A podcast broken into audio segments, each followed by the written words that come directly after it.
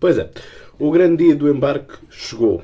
E ainda assim, com precalços. Pois é, o voo estava planeado para ser às 18h45 e só vai ser feito às 19h35 e não pela Transavia, mas sim por outra companhia aérea, que eu não sei se é, é Air Caribbean ou o que é que seja. Bom, não importa. A questão é, supostamente vou ter o voo às 19h35. A questão aqui é, todas estas falhas que estamos a ter nestes voos não se devem às gestões dos aeroportos. Alguns problemas, sim, estão relacionados com os aeroportos, mas a maior parte da situação devem-se, as, das situações devem-se justamente às companhias aéreas. Ou seja, são as companhias aéreas que despediram, fizeram layoff, layout, tudo, uma, tudo um par de botas com os, seus, com os seus funcionários, com os seus trabalhadores.